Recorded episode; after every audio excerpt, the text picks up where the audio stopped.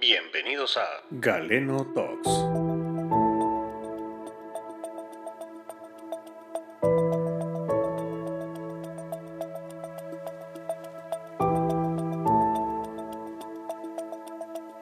Buenos días, buenas tardes, buenas noches. Bienvenidos a Galeno Talks, un podcast en el que abordamos temas médicos con palabras sencillas. Mi nombre es Minor y es un gusto estar nuevamente con ustedes. ¿Sabe usted qué es el apego en los adultos? Se lo contamos a continuación.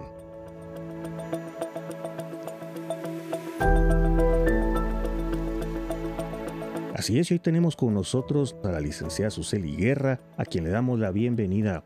Hola licenciada, bienvenida, buenas noches. Muchas gracias Minor, gracias a ti por la invitación y también a todos los que nos escuchan.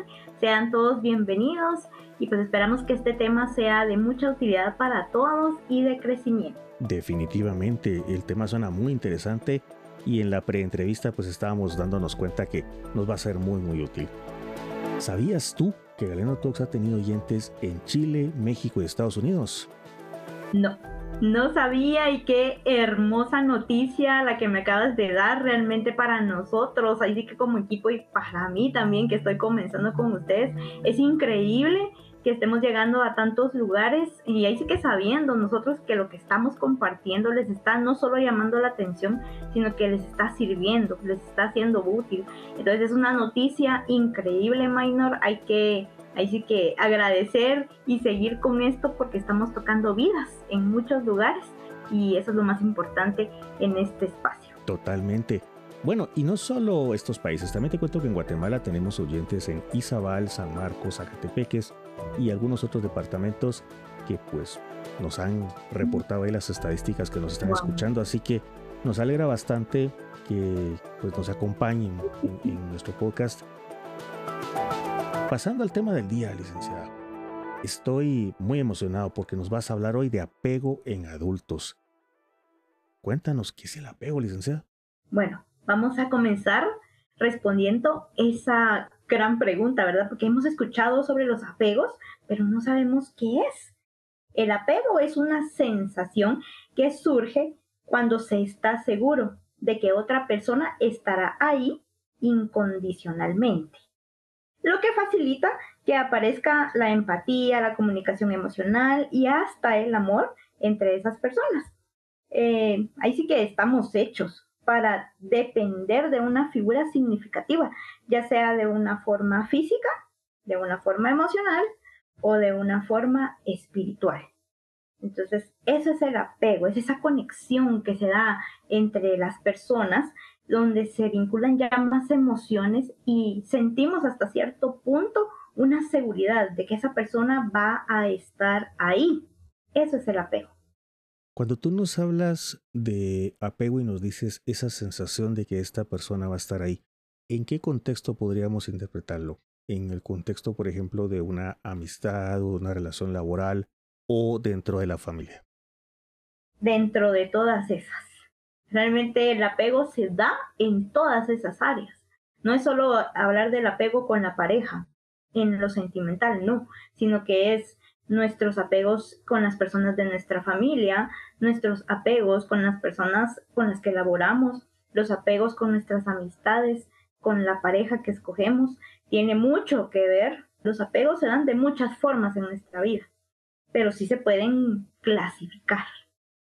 Este apego entonces puede desarrollarse súbita o espontáneamente, por ejemplo, un duelo. Resulta que alguien me acompaña durante un duelo y yo no esperaba que esa persona estuviera ahí, la conocía, qué sé yo, y comienza a desarrollarse este apego tal vez a manera de dependencia porque estuvo conmigo en ese momento. No sé, pregunto si es en ese contexto o me perdí. Pues más que todo se da por el hecho de lo que significó en ese momento la persona. Ese significado inconsciente que le damos a una situación y a una persona. Entonces sí se puede dar de esa manera, pero hay trasfondos, ¿verdad? Más. Hay un trasfondo. ¿Y esto es similar a una codependencia o esa parte? Como el apego, ahí sí que el apego varía. Hay apego que sí crea codependencia y hay apegos que no, que es todo lo contrario, que crea una evitación. Un apego que crea evitación, eso está bien interesante. Y háblanos un poquito de la historia cuando hablamos de los apegos. ¿De dónde surge todo esto? ¿Cómo se comienza a estudiar? ¿Quién dice, oye, esto hay que estudiarlo? Y bueno, vamos a decir apego, ¿no? Exacto. Sí, bueno, el primero que dio el primer paso en hacer estudios sobre el apego fue Freud. Imagínate, psicoanálisis, mucho tiempo atrás. Y él encontró que la palabra apego tenía que ver con eh, sobre una relación emocional de una persona a otra, en la que interfieren las emociones y las situaciones de consuelo, el placer y el cuidado. Él fue el que comenzó con esa investigación. Y él dice que estas situaciones fluyen en ambas direcciones con la otra persona, ya sea con la pareja, con familiares o con amigos. Él fue el primero en dar el paso. Pero después realmente la persona que ya lo desarrolló con ese nombre de apego fue John Bowlby, quien centró sus investigaciones en esta conexión entre los seres humanos, que se da cuando la relación llega a ser de carácter duradero. Él ya le puso el, digamos, el extra de que para que la relación fuera realmente tomada en cuenta en, la investigación del apego, tenía que ser una relación que tuviera un tiempo largo, más, que tuviera una duración bastante significativa para la persona. Después de esto viene Mary Ainsworth, quien estudió el apego infantil que se desarrollaba entre los niños y sus madres. Ella lo que hacía era que eh, separaba a las mamás de sus bebés por un tiempo, ¿verdad? O sea, era cronometrado el tiempo. Luego hacían que los bebés regresaran y vieran a su mamá y miraba cómo reaccionaba cada bebé con su mamá. No todos reaccionaban de la misma manera, aunque hubieran estado separados de la mamá el mismo tiempo. El mismo tiempo, digamos 15 minutos. Pero cuando regresaban, algunos niños reaccionaban de una manera al ver a su mamá y otros de otra manera. Luego, con estos estudios, ella clasificó tres tipos de apego. El seguro, el inseguro o ambivalente y el inseguro evitativo. Y luego se le unen a su investigación eh, dos investigadores uno se llama Maine y otro se llama Solomon. Ellos encontraron un apego más, que es el apego desorganizado o inseguro. Cuando hablamos de apego, entonces estamos diciendo que es algo que puede sucederle a niños y a adultos, no necesariamente está, digamos, relegado a una edad como la adolescencia, por ejemplo, donde muchas de estas cosas podrían afectar ¿Cómo sabemos nosotros en qué momento esto es algo que yo debería de compartirlo con mi psicólogo? Bueno, ahí sí que creo que es cuando nos damos cuenta que nuestras relaciones externas no están funcionando de la forma en la que a nosotros nos gustaría.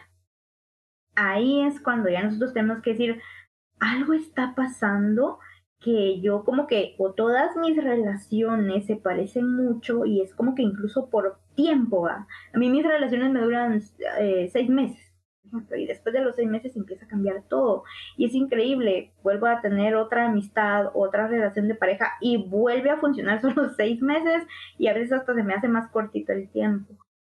Podríamos decir entonces que la razón por la que este apego se genera con esta persona nueva es porque nuevamente volvemos a pensar que esa persona va a estar siempre ahí, no desde el punto de vista de la incondicionalidad que genera la permanencia física, sino de cómo idealizamos que va a ser nuestro soporte. Y en el momento que esta persona, porque está cansada, porque tuvo un mal día, no llena esa expectativa, nos genera ese malestar, esa tristeza, ¿no? Esa frustración que se va a traducir al final en un fracaso si es una relación. Exacto, exactamente una palabra muy importante que utilizaste, Mayra, la idealización. Tiene mucho que ver con la forma en la que nos relacionamos con las otras personas, porque cuando tú veas los tipos de apegos acá, algunos idealizan algo maravilloso, ay, esta persona, no, pues con esta persona sí va a funcionar y vamos a ir bien y todo y vamos a, luchar por esta relación. Lo que siempre soñé. Exacto. Pero también hay un tipo de apego que hace idealizar que eso va a fracasar. y que por alguna razón Mm. nos van a fallar. Entonces, ahí sí que lo que es en común es la idealización, solo que se idealiza de una manera diferente en distinto eh, momento, en distinto apego. Entonces sí, es interesante eso, la idealización es lo que mantiene nuestras relaciones durante un tiempo.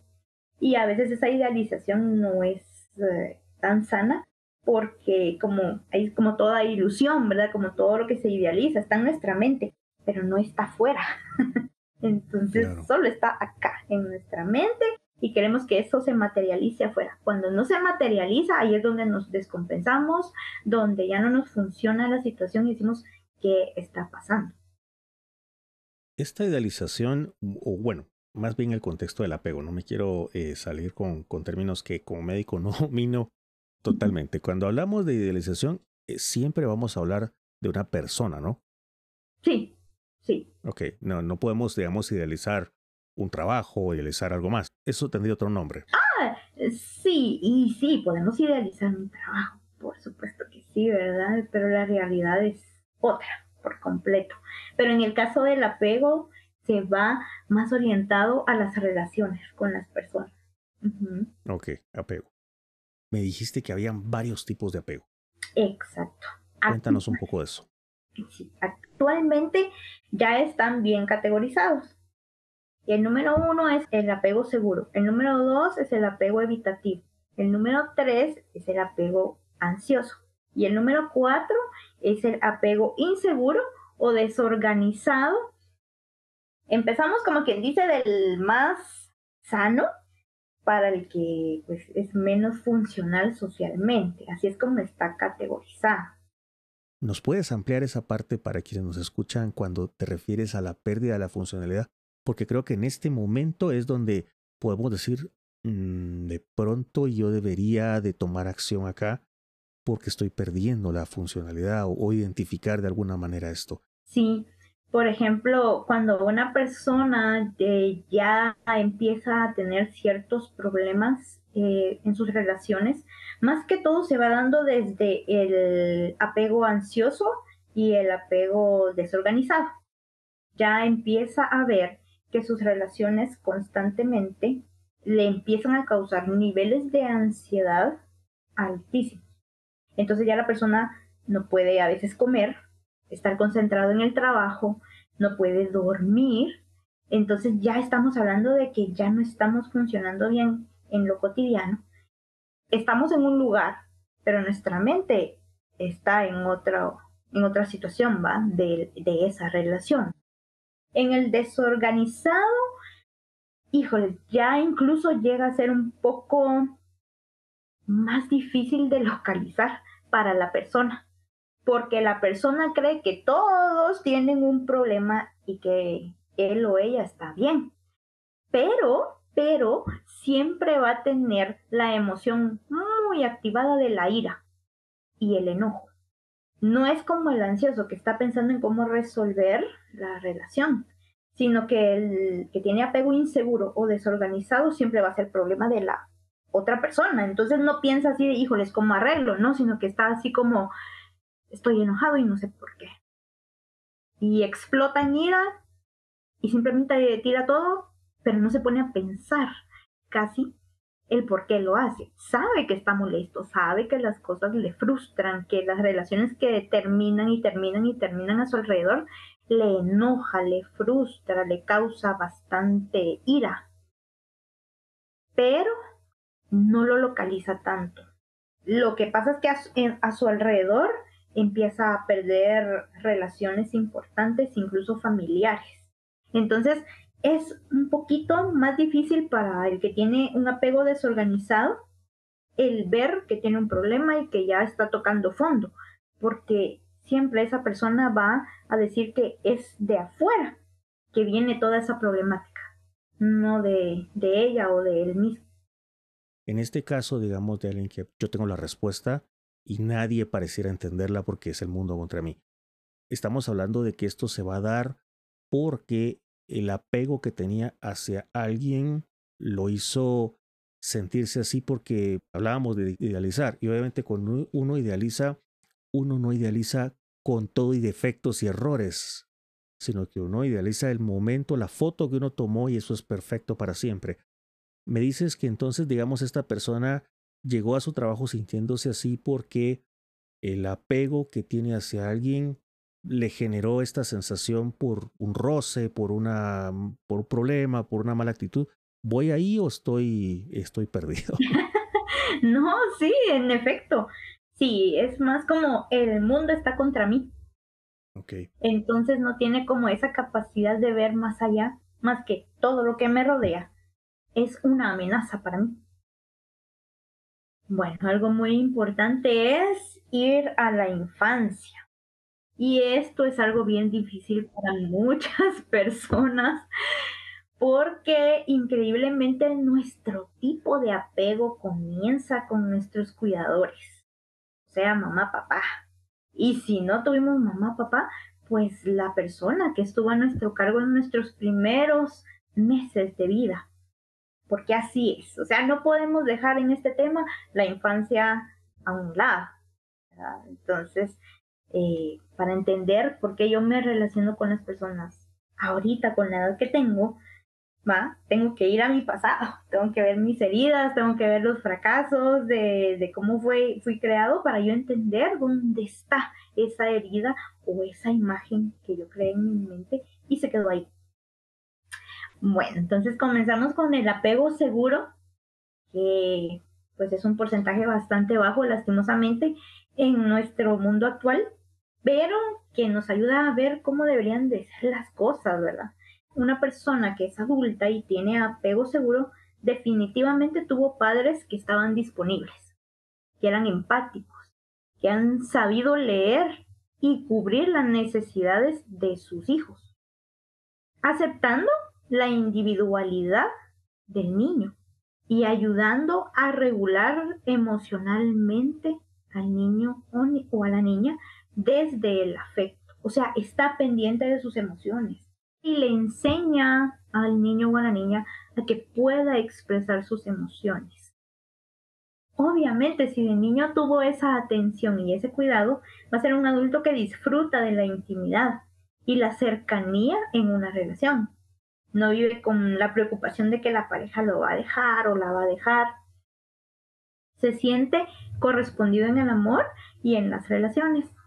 En caso de una ruptura, va a ser capaz de vivir la situación, va a tolerar el dolor y también va a poder aceptarla y la va a dejar ir de una forma tranquila. Mejor que la relación termine Por tranquilamente. Exacto por la paz, ¿verdad? Entonces, le gusta compartir el tiempo con su pareja, pero también darse el espacio y estar con otras personas. Va a saber estar con su pareja, pero también con su familia, pero también con amistades que le ayudan a estar bien. Si miras tú, va mucho de la mano de cómo fue su infancia. Estuvieron para mí, entonces yo ahora estoy para mí y para los demás en el aspecto del apego evitativo. En su infancia tuvo padres que fueron fríos o distantes.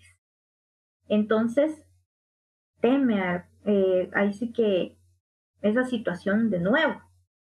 Sus padres tardaban en satisfacer las necesidades y se mostraban poco afectivos. Tengamos en cuenta que pues no hace mucho tiempo pues se confunde el respeto hacia los padres con la frialdad con la que se, se le puede hablar al papá o a la mamá, Entonces, puede ser que sean padres que le dan lo que necesitan en el aspecto académico y todo lo que necesita, eh, digamos, en el aspecto económico, pero y el abrazo, cómo te fue, y el cómo te fue, no de cómo te fue, y empieza a hablar el niño y, ah, bueno, ok, y estoy con el teléfono o estoy con algo más, o sea, le pregunto pero no le estoy poniendo atención o le digo, ah, bueno, está bien, y lo corto cuando yo quiero, no cuando termina de hablar.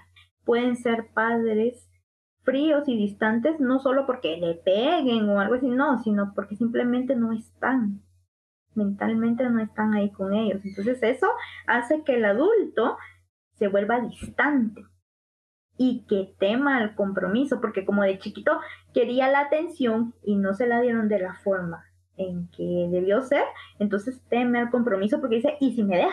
Pero con su forma de actuar es eso, me estoy protegiendo porque no quiero volver a sentir eh, ese rechazo. Le cuesta expresar emociones, o sea, no saben si están tristes o enojados o iracundos, ¿verdad? No, porque son eh, muy parecidas las emociones, entonces no sabe expresar cuál de esas tres es. Usan una frase muy popular, yo me lo cocino, yo me lo como. Priorizan la independencia y la autonomía, son personas muy independientes, van, vienen, no avisan si llegan o no llegan, eh, y así es como que lo miran muy natural porque se acostumbraron a estar mucho tiempo solos, a tomar decisiones solos. Entonces está bien en el sentido de hacer muchas cosas, pero a veces puede ser que la pareja o alguien diga, oye, aunque sea, sea un mensajito, aunque sea un mensajito, así como que de estoy vivo. Me imagino que este es eh, el patrón que se puede observar y son esas parejas que no formalizan nunca, por miedo a que la formalización marque el inicio de algo que puede terminar, ¿no? Exactamente, porque es demasiado bueno. Entonces me cuesta mucho llegar a la cima porque yo siento que si yo llego a la cima de estar bien, entonces ahí puede ser que empecemos a bajar. Mm. Y eso me da temor de que ya no esté esa ilusión de llegar a la cima. De estarla persiguiendo constantemente para que no llegue y termine. Exacto, porque cree que ahí termina. Y no, ahí hay otro tipo de relación que se empieza a formar y se empieza a desarrollar y empieza a crecer más de una manera diferente. Entonces, eso, eso sí, eso que tú dijiste, cabal, es lo que pasa. La prioridad de la persona no la coloca en sus vínculos afectivos. Por lo que en sus relaciones es muy superficial. No porque no le importen. Tengamos en cuenta que en este apego sí le importan sus relaciones. No quiere decir que no le importen, pero las tiene a un nivel más superficial por ese temor a que se arruine la relación, a que le abandonen, a que le dejen, a que no funcione. Entonces, antes de exponer toda su emoción, todo su corazón, por eso es evitativo, evita a toda costa exponerse al 100% porque siente que le van a, a dañar, pero tiene que ver mucho con el daño que los padres le hicieron cuando estuvo en su infancia y no le prestaron el cariño o la atención que necesitaba. Entonces inconscientemente es, así me han tratado siempre, pues porque esta persona me va a tratar tan bien. Esa parte es interesante y alguna vez escuché esa frase en la consulta, es que estaba tan acostumbrado a que lo trataran mal, el día que lo trataron bien, no le gustó, le dio miedo, porque algo había ahí que no estaba bien. La historia marca cómo somos nosotros y cómo recibimos el amor y cómo lo damos. Ahora sigo con el siguiente apego, que es el ansioso. Aquí ya vemos un poquito cosas más fuertes. Aquí los padres eh, estuvieron disponibles, pero solo a veces. tenían dificultad para leer las necesidades de sus hijos. Ahí sí que el menor problema genera ansiedad por separación. En algún momento a ese niño, a esa niña lo dejaron solo y vivió un momento de miedo muy alto. Fue muy vulnerable y sus papás no estaban. Entonces puede ser que hayan estado la mayoría del tiempo, pero no estaban tan pendientes de qué estaba viviendo el niño o la niña y entonces el niño se sintió abandonado. Entonces, ese, ese momento de separación con los padres le causó un nivel de ansiedad muy alto que marca a la persona. Y esto hace que tengan un bajo autoconcepto y se torna entonces el niño hipervigilante y dependiente. Después ya no se quiere separar de los papás porque dice, no, es que ese día cuando ustedes se fueron, eh, pasó tal cosa y entonces si vuelve, yo estoy solo, vuelve a pasar esa situación. Podría ser un fenómeno natural, un temblor, un, rayo. Eh. Llovió muy fuerte, ajá, llovió demasiado fuerte, tembló demasiado fuerte y yo estaba solo, estaba sola y tú no estabas, ¿va? Entonces se vuelven hipervigilantes porque mejor no lo suelto porque si no, puede volver a pasar lo mismo cuando no estén. Y su autoconcepto baja, porque mm, ¿será que soy importante para ellos? Porque en ese momento yo los necesitaba y no estaban. Incluso con los padres que por trabajo los tienen que dejar solitos y dejan al mayor, que se quede con el, grandecito cuidando a los hermanos y pasa algo, o sea, hay un incendio o algo así. Y él también necesitaba esa protección y más bien él estaba cuidando a sus hermanitos. Y ante una situación por la que probablemente ni siquiera ibas a poder tener control. Exacto. Entonces, ¿cómo afecta a este adulto? Bueno, este adulto es una persona que va a basar su felicidad en la relación de pareja. Y siempre va a tener miedo a ser abandonado. Así como fue abandonado en algún momento con los papás. esa persona, por mucho que su pareja le diga te amo, todos los días siempre va a decir no es suficiente. Puede ser que me deje. El pensamiento, el temor, el miedo que lo abandonen está ahí siempre. Tiene un fuerte deseo de la intimidad, pero al mismo tiempo le tiene miedo de la misma manera, porque la anhela tanto, pero tanto de una manera tan fuerte que realmente le causa temor a la mera hora, no sabe cómo reaccionar en una relación sin llegar a estresar a la otra persona y asfixiarla tanto, de exigirle tanta seguridad de que esa relación va a funcionar. Gastan mucha energía emocional en pensar en la relación. Es de esas personas que está pensando todo el día en la pareja, todo el tiempo. Siente que la pareja no le ama como debería hacerlo. O sea, tal vez sabe que la ama, pero no como esa persona quisiera que le amen. Y termina interpretando todo lo que hace y todo lo que dice la pareja. Es como un archivo sin fin. O sea, pueden guardar información por años y de repente la sacan a su pareja en algún momento de problema y dices que tú me dijiste tal año que pasó esto y esto y todo, o sea, así como que lo guardó como una cinta, ¿verdad? Y está acá y tal vez la pareja ya ni se acuerda de eso. ¿Por qué? Porque necesita guardar mucha información para sentir que la relación existe incluso. Esa persona llega a ser una persona que realmente necesita o a una persona muy paciente, muy tolerante y que entienda su tipo de apego para poder estar con ella o si no la persona va a sentirse totalmente asfixiada porque siempre le están pidiendo más y más y más y más y nunca es suficiente. Es interesante este. Bastante interesante, bastante interesante. Sí, y el último, pues es el apego inseguro o desorganizado. Aquí sí ya la persona se puede decir que empieza a ser disfuncional en sus relaciones. Muy pocas personas que tienen este tipo de apego pueden tener una relación de pareja o familiar estable y sana, que no venga y afecte a las otras personas. ¿Y esto por qué es? Porque en su infancia sus padres fueron impredecibles y muy incoherentes son papás que un día le están diciendo, papito, te amo, mamita, te amo, y le dan un abrazo y todo, y al otro día están como los mil diablos y les están pegando, les están gritando y lo dicen hasta de que se van a morir. Entonces era como que, wow, o sea, la persona que me dijo ayer que me amaba es la misma que me está diciendo hoy que, que no sirvo, que soy inútil, que me odia. Entonces son como que el, el niño sabe que es muy impredecible el estado de ánimo de sus padres o de su cuidador o cuidadora. Eh, son padres negligentes e irresponsables. Ya cuando estamos hablando de padres que también pues, tienen problemas con adicciones, ¿verdad? Un tipo de adicción. Entonces son padres que a veces desaparecen por días o madres también que desaparecen por días.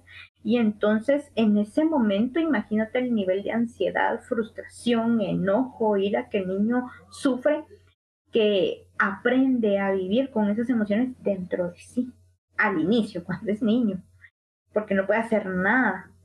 Pero eso se queda, eso solo se va apelmazando. Eh, dan, esos padres dan mensajes de doble vínculo. Te pego porque te quiero.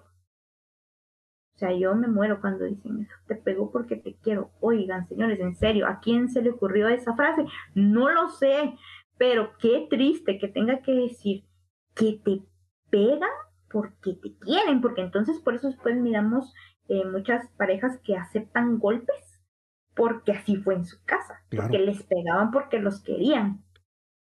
Me recuerdo una anécdota, en una ocasión, una paciente precisamente en la rotación de medicina familiar rompió en llanto, la estaba entrevistando porque tenía unas lesiones que me llamó la atención que eh, la clásica excusa de me caí. Pero bueno, se cayó, pero se golpeó el hombro, la cara, la nariz, la espalda y tenía un montón de golpes medio raros ahí. Y entonces se puso a ver y me dijo, ¿sabe qué es lo que pasa? Me dice que mi pareja ya no me quiere. Yo me pegué porque mi pareja ya no me quiere, yo me golpeé. Bueno, ¿y cómo sabe que ya no la quiere? Pues yo sé que ya no me quiere porque ya no me pega. Seguramente le está pegando a otra mujer para demostrarle que la quiere. Increíble escuchar eso. ¿Qué sentiste en ese momento cuando ella te dijo eso? Una sensación de impotencia, de confusión. Uno no puede computar esto tan fácilmente. Ah, o como decimos popularmente, no te cabe en la cabeza que alguien te esté diciendo que porque ya no le pegan, ya no lo quieren. Pero la verdad, sí logramos que esta persona pues buscar ayuda profesional. Pero realmente, ¿qué siente uno en ese momento? Es ah, difícil de describirlo. Sientes una mezcla de sensaciones porque, pues sí, uno no puede conseguir que eso sea así y la frustración que te genera no entenderlo es grande. Exacto, justamente.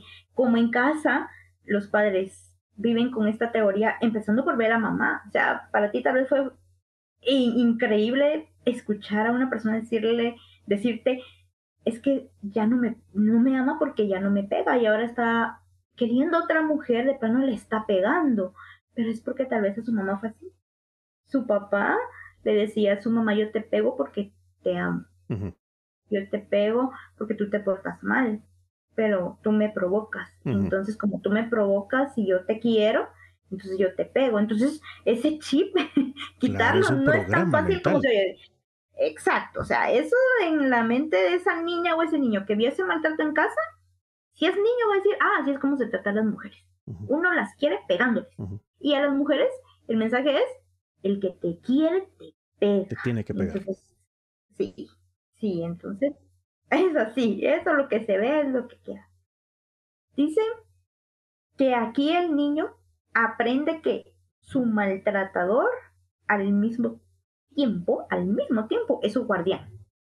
Y ese es un problema porque quiere decir que cuando sea grande va a buscar una persona que le dé la sensación o la apariencia de que le está cuidando, de que es su guardián, pero va a necesitar que la maltraten o lo maltraten para decir que... Para reforzarle que es su patrón. Sí, definitivamente. Si no se busca ayuda, eso va a seguir normalizado. De adultos, estos, estos jóvenes, estos, bueno, estos niños, pues se vuelven jóvenes y luego adultos, tienen relaciones de amor-odio.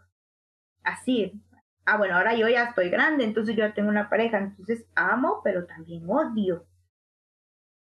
Tengo relaciones conflictivas y dramáticas. Algo tan fácil como pasarme un vaso eh, con agua y no se lo dieron en el momento. O sea, es como... El mundo se acabó. Ya. Ardió Troya. Exacto. Y por eso mismo son relaciones tremendamente inestables de esas personas que un día son novios, al otro día ya no, al otro día sí, al otro no, al otro mes sí, al otro mes no, eh, se casan, pero de ahí se van a la casa de la mamá cuando les están pegando, regresan a la semana, están otros meses, luego otra vez vuelven a la casa de la mamá porque otra vez hubo otro problema, y así van y vienen. Nunca se acaba ese tipo de relación porque hay un apego desorganizado entonces son inestables. Tienen temor alto a ser abandonados y al mismo tiempo le tienen miedo a la intimidad, aunque les guste. Eso es importante. Son personas que sí buscan mucho la intimidad, más en el aspecto sexual, pero realmente no hay una conexión emocional con la persona. Solo es una conexión sexual, pero no es una intimidad que realmente involucre emociones, sensaciones, algo bonito sino que solo como tienen miedo a ser abandonados utilizan esa herramienta, pero no es porque ni siquiera les genere un placer real, sino que solo es para mantener a la pareja con ellos, porque ellos también tienen miedo de que los dejen porque son como son. Eh, ellos tienden a desconectar las acciones de los sentimientos. Por eso pueden pegar, pueden insultar y pueden llegar a matar. Eh, aquí sí, aquí sí, estas personas pueden llegar a matar porque se desconectan sus sentimientos de lo que está haciendo. Entonces es increíble que aquí la persona ya no es funcional porque ya hace cosas que realmente una persona que tiene sentimientos, tiene emociones, que está consciente de lo que está haciendo, no haría esas cosas. No, esta persona sí tiene la capacidad de ¡pum! desconecta las emociones, todo eso va y hace lo que quiere hacer con tal de obtener lo que desea, a costa de lo que... Pues ahí están explicados los cuatro tipos de apego. ¿Qué nos puedes aportar para esta parte final? Bueno, quisiera compartirles que todos tenemos carencias en nuestra infancia. Es muy extraño que alguien pueda tener padres como los de un apego seguro. Qué bueno si los tienen, qué buenísimo. Pero en la mayoría de nuestra cultura, más que todo latina, pues no, nuestra, nuestra figura paterna, materna o ambas a veces cometen errores, a veces con conciencia, a veces sin conciencia. Entonces tenemos que estar siempre conscientes de que es nuestro deber sanar lo que a veces otra persona hirió, ¿verdad? Entonces em, no estamos condenados a vivir con el apego con el que hemos crecido, sino que realmente podemos eh, desarrollarnos, crecer. Bueno, primero sanar, primero tomar esa conciencia de algo no está bien en mí. Entonces sanar para luego sacar todo lo que nos sirve, volver a codificar todo dentro de nosotros y empezar a transformar nuestras relaciones. Porque si nosotros decimos, ah, bueno, a mí me tocaron estos papás y bueno, por eso soy así, ahí se acaba todo, no hay que estar conscientes de que nosotros tenemos el poder de sanar lo que alguien hirió y que de niños no fue nuestra responsabilidad, pero de adultos sí es nuestra responsabilidad sanar para no herirnos a nosotros mismos y herir a los demás. En el momento que tú te das consciente de que si hay un problema, debes aceptar uno el error en tus acciones y buscar ayuda profesional psicológica para sacar todo eso, transformar tu perspectiva, tus pensamientos y así poder accionar de una manera diferente en todo tipo de relación que te rodee. Ese es mi consejo para ti, porque si puedes transformar, si puedes sanar, si puedes crecer, a pesar de que hayas tenido la infancia que tú hayas tenido. Muchísimas gracias. a usted que nos escucha en casa, ¿cuál es su estilo de apego o cuál se identifica? Pues recordarle que la licenciada Suseli Guerra tiene la posibilidad de utilizar la tecnología hoy en día para eh, recibir estas consultas por el WhatsApp. La tecnología ha acortado las distancias. Licenciada, cuéntanos cómo te localizamos. Bueno, pueden localizarme eh, por medio de WhatsApp al número 58 54 93 81 ahí nosotros nos organizamos para ver qué plataforma es la que les queda mejor. O si ya quieren un servicio a domicilio, ¿verdad? La terapia o asistir a la clínica personalmente. Pero ahorita que todo pues está así vía online es una gran facilidad. Entonces ahí está mi número de WhatsApp para ustedes y estoy para servirles cuando ustedes deseen. Bueno, ya lo escuchó, 58549381. Usted lo escuchó en Galeno Talks, un podcast donde abordamos temas médicos con palabras sencillas y sin efectos adversos. Licenciada, ha sido un gusto tenerte por acá. De verdad, bienvenida nuevamente. Esperamos tenerte pronto con nosotros para poderle trasladar a todos nuestros escuchas pues un nuevo tema en el que podamos aprender todos. Te deseo una feliz noche y a usted que nos escucha, gracias por haber estado con nosotros el día de hoy. Esto fue Galeno Talks.